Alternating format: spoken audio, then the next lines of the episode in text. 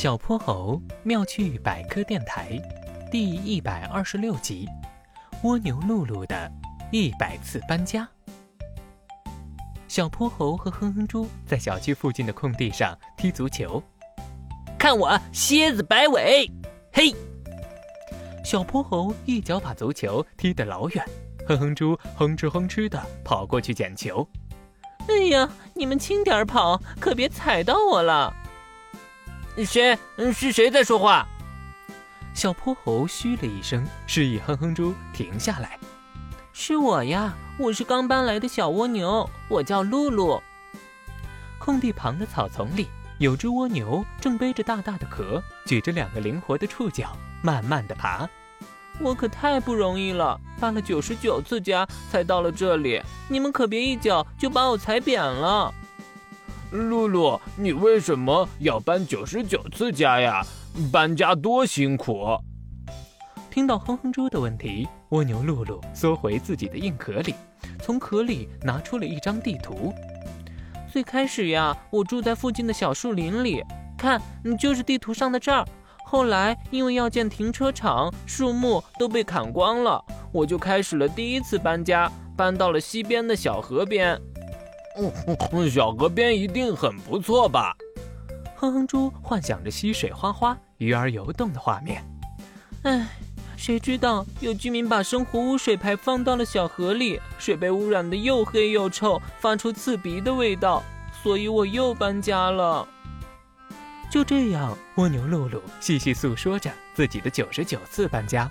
小泼猴和哼哼猪听得入了迷，听得太阳都快下山了。露露才讲到自己的第六十六次搬家，他们只好约定明天再来听露露讲。第二天，哼哼猪和小泼猴早早来到大空地，却发现露露已经不在了。呃，蜗牛露露呢？露露，露露，你去哪了呀？眼尖的小泼猴在地上发现了线索。你看，这亮晶晶的一条线是蜗牛爬过留下的痕迹。蜗牛的身体下长着腹足，在粗糙地面爬行的时候，腹足就会分泌出粘液，粘液会像垫子一样保护它柔软的身体。我们可以顺着这个粘液的痕迹去找找露露，它爬得不快，应该走不远。果然，哼哼猪和小泼猴在离大空地不远的地方找到了蜗牛露露。对不起呀，我又要搬家了。你看空地旁的垃圾桶。厨余垃圾和其他垃圾混在一起，有些居民呢还压根儿没把垃圾丢进垃圾桶。现在又是夏天，垃圾桶周围又脏又臭，苍蝇都被引来了，我不得不搬家呀。